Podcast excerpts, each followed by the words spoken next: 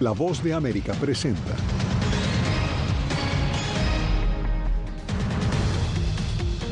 Expresidente Trump es hallado culpable de abuso sexual y difamación por un jurado de Nueva York. Es una incertidumbre porque en realidad no se sabe qué irá a pasar. Migrantes indocumentados son removidos de las calles de El Paso, Texas, en un operativo del Departamento de Seguridad Nacional.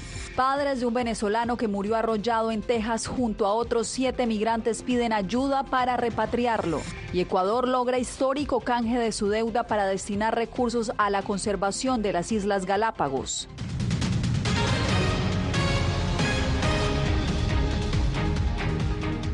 Por decisión unánime, un jurado de Nueva York encontró responsable a Donald Trump en la demanda civil por violación sexual y difamación que interpuso la escritora E. Jean Carroll. Con esta noticia comenzamos el mundo del día. Soy Yasmín López y nos conectamos en directo en Manhattan con Ángela González porque Ángela se trata de una demanda civil. ¿Qué implicaciones tiene el hecho de que sea una demanda civil y qué otra información se conoce de esta histórica decisión? like flagship Yasmín, pues como tú lo mencionaste, estos nueve jurados encontraron, pues digamos, responsable a Donald Trump por agresión sexual y también por difamación en esta demanda que interpuso la escritora E. Jean Carroll. Y pues él será responsable de pagarle 5 millones de dólares por daños y perjuicios. Eso fue lo que se dijo en esta corte justamente del Distrito Sur de Manhattan. A su salida, pues la escritora se mostró complacida con este veredicto, aunque no pronunció palabra. También sabemos que su abogado defensor, Jota Copina, ha dicho que apelará a esta decisión y por su parte, pues el mandatario ha catalogado este veredicto también como una cacería de brujas y pues algo que va en, digamos, en, que podría llegar a lesionar su campaña, aunque según juristas esto no tiene ninguna implicación legal, eh, pues se trata de un caso civil en cuanto a esta carrera a la presidencia 2024. Este fue uno es el primer juicio que, que, pierde Donald Trump de tres que enfrenta en Nueva York. Uno más será en octubre, otro caso civil por eh, supuesta, digamos, eh, fraude fiscal y otro más criminal con las mismas bases que deberá comenzar en el año 2024. Se espera muy pronto conocer eh, la fecha de la apelación por parte del equipo legal en esto, como mencionaste, que es una derrota histórica para el exmandatario. Yasmín.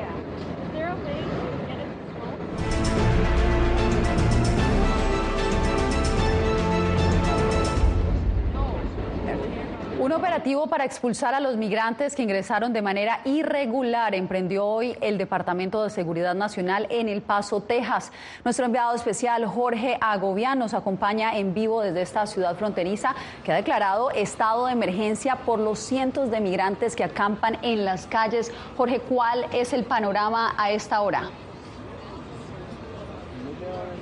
Yasmin, podemos confirmar del dicho al hecho. Hace tan solo minutos veíamos llegar aquí a la patrulla fronteriza y a la policía ICE en este operativo que se ha anunciado en esta jornada para detener y expulsar a migrantes que no tengan las bases legales para estar en lo que ha sido lo que ves en las cámaras y lo ve la audiencia, un campamento improvisado que ha estado aquí por semanas, donde la mayoría de los migrantes son venezolanos. Ellos se encuentran acá, la mayoría de ellos ingresó de manera irregular al país. Veíamos también y hablábamos con uno de los migrantes y nos decían que eh, durante el acercamiento de la patrulla fronteriza hace tan solo minutos en esta área, les decían que se tienen que presentar ante una puerta de entrada muy cerca donde nos encontramos aquí en El Paso.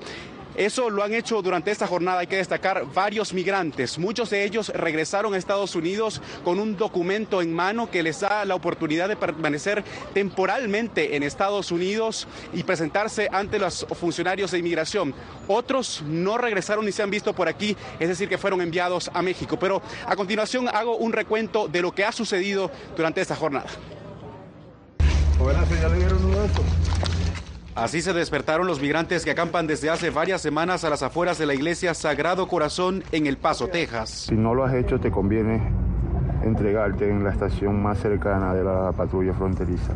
Las autoridades entregaron un aviso en el que les anunciaban a los migrantes sobre un operativo especial en la ciudad a partir de este martes.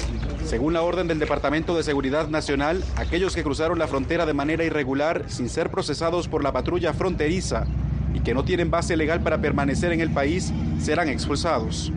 Y muchos en este campamento improvisado se encuentran en esa situación. Es una incertidumbre porque en realidad no se sabe qué irá a pasar. No sé qué, vamos a, qué van a hacer con nosotros los migrantes, no sé qué oportunidad tendremos. Y bueno, me va a entregar con la voluntad de Dios. Otros decidieron entregarse a la patrulla fronteriza tras el anuncio. Migración en este momento los puede expulsar. Organizaciones humanitarias intentaban informar a los migrantes sobre las leyes estadounidenses en medio de un desconocimiento general. Lleva tu rica Coca-Cola un dólar. La mayoría son venezolanos. Algunos aseguran que iniciaron un proceso migratorio y ahora solo los detiene la falta de recursos para movilizarse a otros estados. La acción ocurre antes del 11 de mayo cuando los procedimientos en la frontera cambiarán. Bajo el título 8 del Código Federal se llevarán a cabo procesos de deportación acelerada para migrantes que sean detenidos por la patrulla fronteriza y no puedan determinar bases legales para permanecer en el país. Hay consecuencias. Por ejemplo, eh, quedan vetados por poder reentrar a los Estados Unidos por cinco años. Eh, se puede hacer encauzamiento eh, criminal para las personas que reinciden. El lado izquierdo, por favor, lado izquierdo. Bajo las nuevas normas migratorias, los venezolanos seguirán siendo expulsados a México en procesos de deportación acelerada, mientras el resto de las nacionalidades podrían ser repatriados en vuelos expeditos. Y la paciencia acá no vale porque en cualquier momento llega migración Los migrantes siguen atentos a lo que podrían ser en las próximas horas procesos de expulsión. Eh, para algunos, esta segunda visita de los funcionarios de la patrulla fronteriza es un aviso de lo que podría ocurrir en las próximas horas. Muy destacable, ya El Paso declaró el estado de emergencia desde hace una semana ante la posibilidad de que haya un número alto de migrantes llegando a la frontera sur luego que se levante el título 42. Yasmín, vuelvo contigo. Jorge, te agradezco por el reporte y pasamos ahora a Arizona con nuestra corresponsal Paula Díaz, porque en ese estado el gobierno local y albergues también se preparan ante un eventual aumento del flujo de migrantes tras el fin del título 42. Paula, ¿cuál es la situación? Yasmín, en Arizona vemos una situación muy diferente a lo que se está viviendo en Texas, porque las ciudades están más lejos de la frontera. Y lo que estamos viendo es que eh, los migrantes se están arriesgando cruzando el desierto con las temperaturas extremas que tenemos en estos momentos en Arizona. Sin embargo, organizaciones y autoridades se preparan para una llegada masiva y es por esto que han abierto un albergue con capacidad para 400 personas. Solamente se reciben hombres que estén viajando solos. Precisamente en estos momentos, la gobernadora Katie Hobbs realiza una visita a este albergue. Nosotros tuvimos acceso minutos antes. Una bodega gigante llena de camillas, adornada con flores de papel de colores y banderas de varios países. En este lugar albergan a más de 100 personas cada día. Es el nuevo albergue que abrió el condado Pima ante el aumento previsto de migrantes liberados por la patrulla fronteriza al cumplirse las 72 horas de arresto. Son los preparativos al fin del título 42 este 11 de mayo. Solamente los hombres que viajan solos se quedan aquí. Aunque recibimos a todas las personas en esta locación, un poco más de 600 personas por día. Las familias son enviadas a otros albergues. Estos centros han sido reacomodados para que tengan la capacidad de recibir a más migrantes. Nos han dicho que podemos esperar números que pueden superar las mil personas por día llegando con nosotros. Mientras tanto, en el lado mexicano de la frontera, cientos de migrantes esperan en albergues en Nogales, Sonora, para cruzar a territorio estadounidense. Esta migrante hondureña tendrá que separarse de su familia. Solo ella logró una cita a través de CBP One. Yo ya tengo cita y mi, mamá y mi hermana no. estábamos usando tres teléfonos, pero me salió en el que yo te, donde estoy sola, no donde estamos las tres. Obtuvo la cita en Ciudad Juárez y tendrá que separarse para llegar a Houston, donde se reencontrará con su hermano así como emoción, tristeza, porque hemos viajado juntos desde nuestro país y dejarlas aquí. A estos albergues llegan entre Perdimos contacto con nuestra corresponsal en Tucson, Arizona, pero ese es básicamente el panorama en las ciudades fronterizas a 48 horas de la derogatoria del título 42. Bien, y más presencia militar habrá en las zonas fronterizas de Texas y México. El gobernador Greg Abbott anunció el lanzamiento de una fuerza táctica para detectar y controlar puntos de cruce irregular. Laura Sepúlveda con el reporte. Estamos siendo invadidos por nuestro propio gobierno federal. Texas está siendo socavado por nuestro propio gobierno federal en nuestro esfuerzo de asegurar la frontera. Además de enviar cerca de 10.000 agentes de la Guardia Nacional, el gobernador de Texas activa ahora una nueva fuerza fronteriza táctica, lo que se traduce en más presencia militar. Serán desplegados en puntos críticos a lo largo de la frontera para interceptar, repeler y hacer retroceder a los migrantes que intentan ingresar ilegalmente a Texas. La nueva fuerza táctica asumirá la detección de puntos de cruce irregular que hasta ahora ejecutó la Guardia Nacional. Hay 29 lugares que puedes cruzar para ingresar legalmente a los Estados Unidos y ahí es donde cruzarán. Organizaciones proinmigrantes califican este como un movimiento político que se aleja de las prioridades. Hemos estado insistiendo como organización que la crisis no está realmente aquí en la frontera.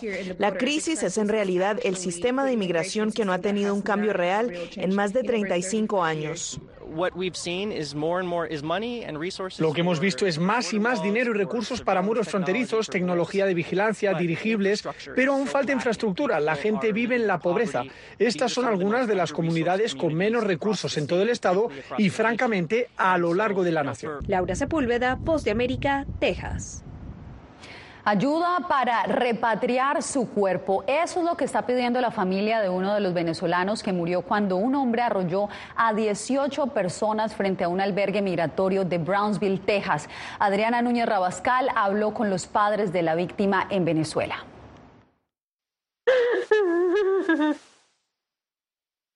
Y bueno, yo quiero que me lo traigan para sepultarlo como se debe. Esta es la madre de Richard Bustamante, un policía que había dejado su carrera para buscar una nueva oportunidad fuera de Venezuela y así poder enviar dinero a sus hijos y a su pareja. verdad, no, uno no se imaginaba esto, que me le importara la vida así de rápido. Mira, apenas de 27 años. Bustamante había llegado a Texas apenas tres días antes de ser arrollado por el conductor de una camioneta, a solo metros del refugio para migrantes de Brownsville. Como cualquier latino que emigra hacia Estados Unidos, este, es, una, es una visión de, ver otro, otro, otro fruto, porque aquí en este país estamos frustrados que no, no, no vemos una salida. La víctima salió en abril de Guanare, en el occidente de Venezuela. Atravesó la selva del Darién junto a otros dos compañeros que también resultaron heridos en el lugar y cuyas familias han solicitado apoyo económico para viajar a Texas para acompañar a sus seres queridos en su recuperación. Adriana Núñez Rabascal, Voz de América, Caracas. Se conoció que hace pocos minutos también el presidente Joe Biden y su homólogo mexicano Andrés Manuel López Obrador sostuvieron una llamada telefónica en la que hablaron sobre migración y sobre la derogatoria del título 42. Bien, y se conocen más detalles de las víctimas del tiroteo en Allen, Texas, y del tirador, quien según sus redes sociales habría planeado por semanas la matanza.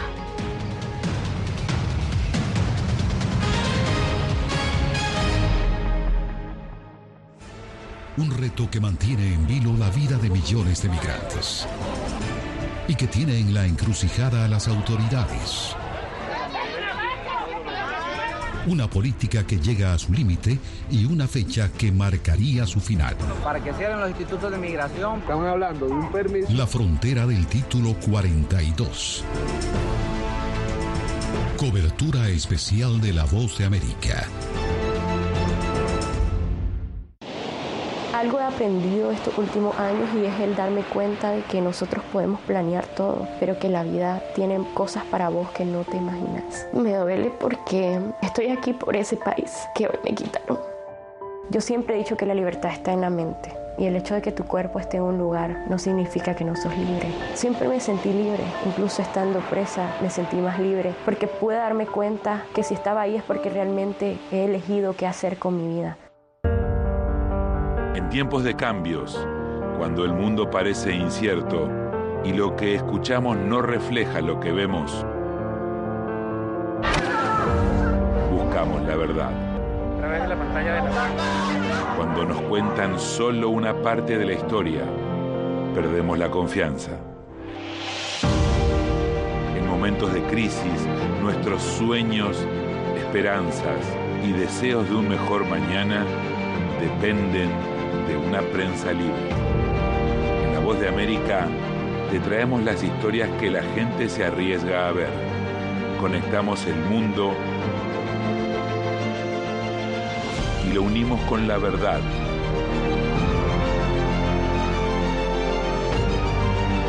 En La Voz de América te presentamos el panorama completo.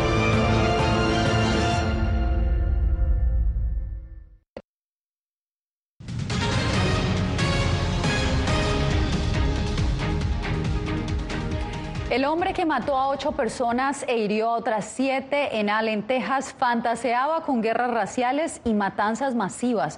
Así lo señalan las investigaciones basadas en las publicaciones de sus redes sociales. Diva Lizette Cash nos tiene los pormenores. Mientras avanza la investigación para determinar por qué Mauricio García disparó indiscriminadamente con un rifle AR-15 en un centro comercial en Allen, Texas, se empieza a conocer la identidad de sus víctimas. Los ocho asesinados incluyen a la ingeniera civil de 27 años, Aishwarya Tarikonda, las hermanas Daniela y Sofía Mendoza de 11 y 8 años, una pareja de origen coreano y su hijo de 3 años y un guardia de seguridad de 20 años. Otras 10 personas con edades comprendidas entre los 5 y los 61 años resultaron heridas, al menos tres de ellas de gravedad. Me sentí muy asustada porque muchas personas corrían por sus vidas y algunas personas no sobrevivieron. Algunos se lesionaron. Todavía tengo miedo porque nos podría pasar en la escuela, nos podría pasar en otro centro comercial.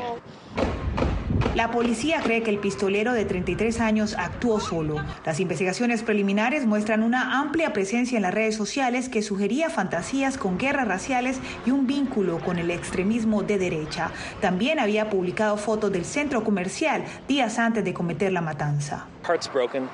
Nuestros corazones están rotos por eso. Hay una crisis en Estados Unidos. Creo que es un sistema político que prefiere culpar a la otra parte en lugar de ver que tenemos una gran crisis de salud mental en Estados Unidos.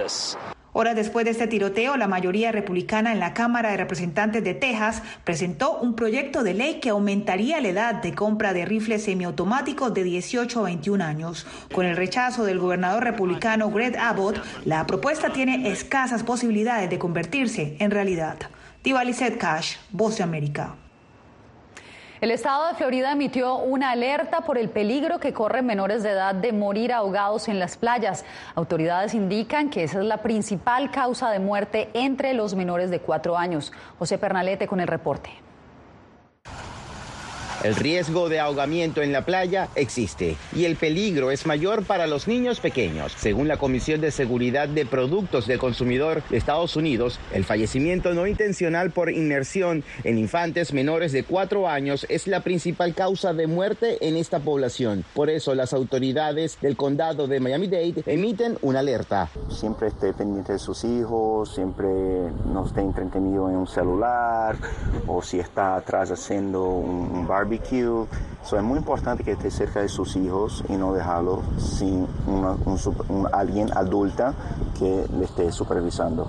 Si los bañistas saben nadar, el riesgo de fatalidad se reduce en un 99%, sobre todo en menores de edad, de acuerdo con el Departamento de Bomberos de Miami-Dade.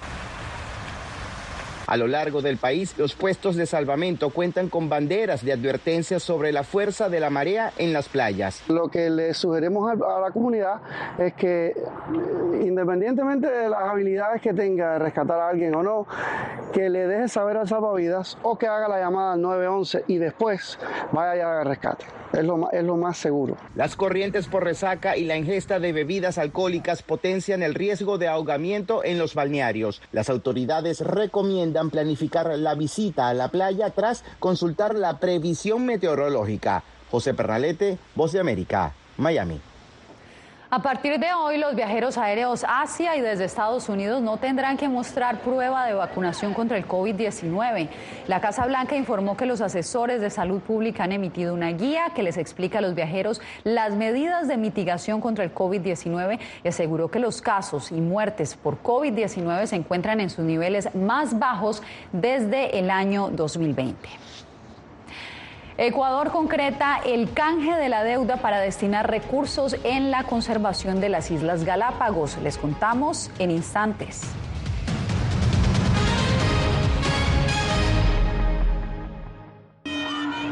Nunca pensé pasar dos años y siete meses en la prisión por nada más pensar diferente a las autoridades de Nicaragua. Una vez que bajamos del avión, acá en Estados Unidos, en Washington, nos damos cuenta que estamos libres porque no sabíamos si también veníamos a una cárcel, no sabíamos nada. El cuerpo como que siente el aire puro, la diferencia a estar en una prisión, ¿verdad?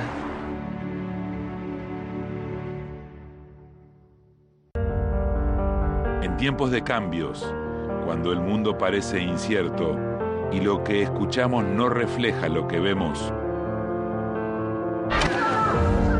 buscamos la verdad. A través de la pantalla de la Cuando nos cuentan solo una parte de la historia, perdemos la confianza.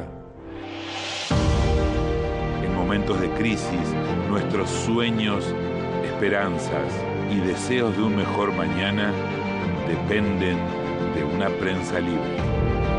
En La Voz de América te traemos las historias que la gente se arriesga a ver. Conectamos el mundo y lo unimos con la verdad.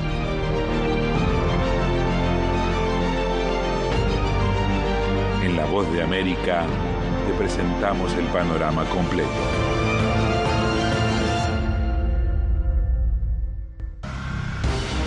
Actualidad. Nos vamos a ver otra cepa nueva y otra cepa nueva. Análisis. En realidad, mucha de esta gente va a quedar parada de nuevo y va a ser una tragedia humana. Debate. Dejen la obsesión. La obsesión la tienen ustedes. Con la información más allá de los titulares. El tema energético es algo que se está analizando. La inflación es un problema global. 30 y 50 metros están ya las tropas. Su respuesta, doctor. Todas las semanas por La Voz de América.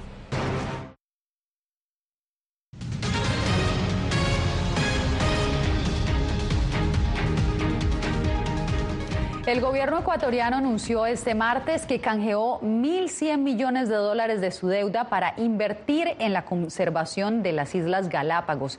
Como nos cuenta Néstor Aguilera, la decisión marca un hecho histórico en la conservación del medio ambiente a nivel mundial. Se trata de lo que se considera el mayor canje de deuda por conservación de la naturaleza alrededor del mundo. Altos funcionarios del gobierno ecuatoriano y el embajador de Estados Unidos a nombre de su país hicieron el anuncio. Esto significa que se ha canjeado deuda actual por un valor aproximado de 1.630 millones de dólares por una nueva deuda de 656 millones de dólares. Se estima que el ahorro o el saldo de la deuda, según el gobierno ecuatoriano, sea de aproximadamente 1.100 millones de dólares.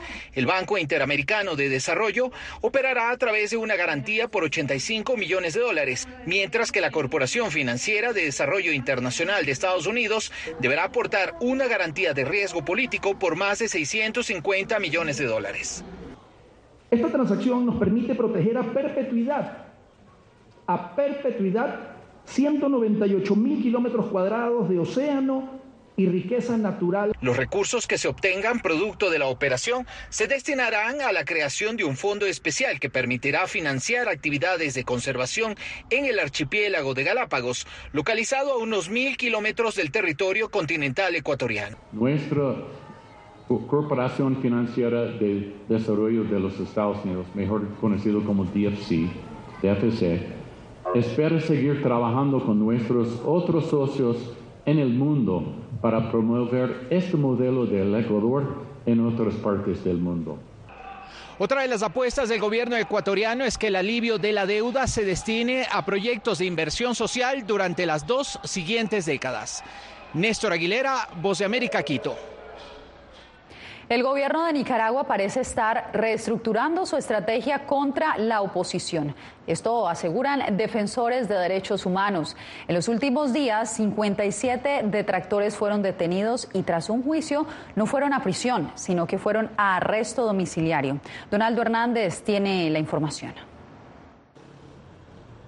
La Defensoría Nicaragüense de Derechos Humanos explica que los 57 ciudadanos que fueron detenidos el pasado miércoles por supuestamente menoscabar la integridad nacional del país enfrentan sus procesos en prisión domiciliaria. Se trata de activistas y periodistas críticos al gobierno de Daniel Ortega. Que realizan eh, acciones que menoscaban la integridad de la patria. Eso, eso no, no está pasando por parte de los ciudadanos acusados. De acuerdo con este veterano defensor de derechos humanos, la intención del gobierno es obligarlos a autoexiliarse. Mandarlo al exilio es una manera más cómoda de deshacerse de quienes piensan diferente. Las autoridades del Poder Judicial no se han referido a través de los medios oficiales sobre este cambio en la modalidad de los juicios a opositores. A juicio de Gonzalo Carrión, el silencio podría ser porque el propósito del gobierno es que los 57 acusados elijan el autoexilio. La medida de detener acusar inmediatamente lo que está provocando es otra manera de obligar a la gente que salga del país, sabiendo que, que está acusada, que está con la posibilidad inminente de un nuevo encarcelamiento la organización Unión de Presas y Presos Políticos tiene documentado el arresto de más de 60 opositores en diferentes penales del país, mientras que otros 57 enfrentan los juicios en prisión domiciliaria. Donaldo Hernández, Voz de América. Si tiene su teléfono celular a la mano, lo invitamos a que acceda a todo el contenido original de La Voz de América escaneando el código QR que está viendo en este momento en pantalla. Desde allí lo guiaremos a descargar nuestra aplicación Boa Plus. Allá podrá ver no solo nuestras noticias, también las series especiales y documentales exclusivos producidos por La Voz de América. Nosotros hacemos una breve pausa y regresamos en instantes en el mundo del día. No le cambie. Un reto que mantiene en vilo la vida de millones de migrantes y que tiene en la encrucijada a las autoridades una política que llega a su límite y una fecha que marcaría su final. Para que cierren los institutos de migración. Estamos hablando de un permiso. La frontera del título 42. Cobertura especial de La Voz de América. Algo he aprendido estos últimos años y es el darme cuenta de que nosotros podemos planear todo, pero que la vida tiene cosas para vos que no te imaginas. Me duele porque estoy aquí por ese país que hoy me quitaron. Yo siempre he dicho que la libertad está en la mente. Y el hecho de que tu cuerpo esté en un lugar no significa que no sos libre. Siempre me sentí libre, incluso estando presa me sentí más libre, porque pude darme cuenta que si estaba ahí es porque realmente he elegido qué hacer con mi vida. En tiempos de cambios, cuando el mundo parece incierto y lo que escuchamos no refleja lo que vemos, buscamos la verdad. A través de la pantalla de la Cuando nos cuentan solo una parte de la historia, perdemos la confianza. En momentos de crisis, nuestros sueños, esperanzas y deseos de un mejor mañana dependen de una prensa libre. En La Voz de América te traemos las historias que la gente se arriesga a ver. Conectamos el mundo y lo unimos con la verdad.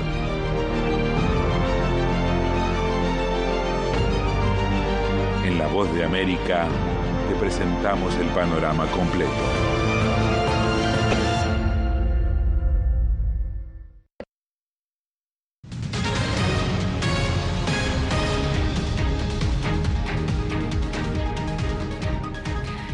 Nadadores de todo el mundo emprendieron una carrera contra el frío y la altitud del, del lago navegable más, más alto del mundo, el Titicaca en la competencia internacional de aguas abiertas que se realizó en la frontera entre Perú y Bolivia. Los nadadores recorrieron 7,5 kilómetros y estuvieron acompañados por los lugareños aymaras que sirvieron como guías. Los competidores se enfrentaron a una temperatura de 14 grados centígrados y a una altitud de 3.812 metros sobre el nivel del mar. Un reto muy gratificante, aseguraron los competidores. Con esta imagen llegamos al final de esta emisión. Les informó Yasmín López.